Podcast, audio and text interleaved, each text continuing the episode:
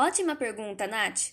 Essa pesquisa e tantas outras contribuem na divulgação científica da realidade e compreensão do que acontece no nosso mundo, gerando informação para que novos pesquisadores possam trabalhar e buscar formas de inovar e resolver os problemas, para podermos continuar usufruindo dos benefícios de nosso planeta. Muito obrigada por nos ouvir até agora. Baseamos esse podcast através dos livros de Fisiologia e Desenvolvimento Vegetal, além da pesquisa de vários autores diferentes sobre o tema que foram publicadas pelo menos nos últimos cinco anos.